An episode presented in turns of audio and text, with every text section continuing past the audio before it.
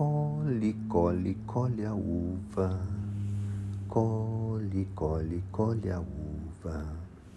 O cântico se elevava aos céus por vasta extensão do terreno, pois muitos e muitos trabalhadores, obedecendo a orientação do Senhor, colhiam a uva que já chegara ao ponto de colheita deixando intocadas aquelas que ainda necessitavam de mais um tempo de alimento da seiva que as fortalecia. Colhe, colhe, colhe a uva, colhe, colhe, colhe a uva.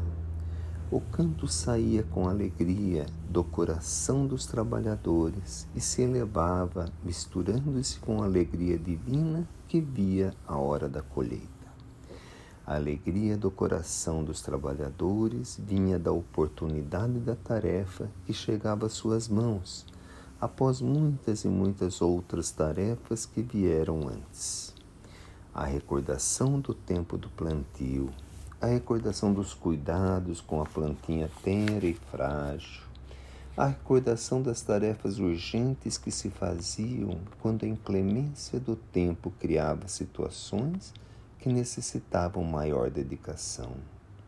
A recordação de todas essas tarefas produzia a alegria dos trabalhadores na hora da colheita. Colhe, colhe, colhe uva, colhe, colhe, colhe a uva. A união dos esforços de todos, a união do pequenino da tarefa de cada um a união das vozes frágeis de cada um formava aquele canto mavioso que se unia ao assobio dos ventos e ao canto dos pássaros. E toda a natureza se encontrava em festa. Amigos do meu coração, já estamos em tempo de colheita? Com certeza ainda não Estamos no tempo dos cuidados com a plantinha tenra e frágil do Evangelho que foi semeada em nossos corações.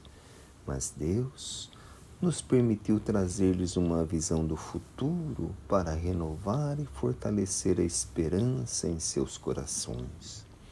O tempo da colheita é quando os emissários do amor divino vierem colher aqueles que já estiverem prontos para a convivência com a paz e com o amor de toda a humanidade.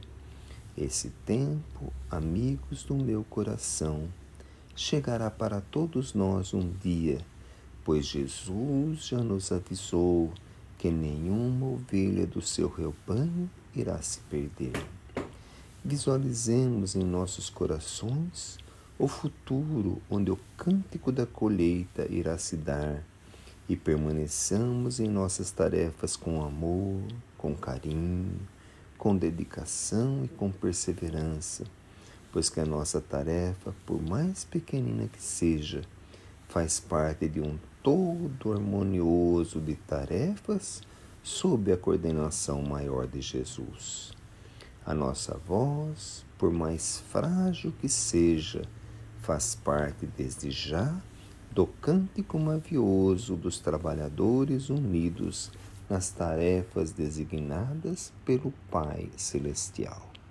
Ema.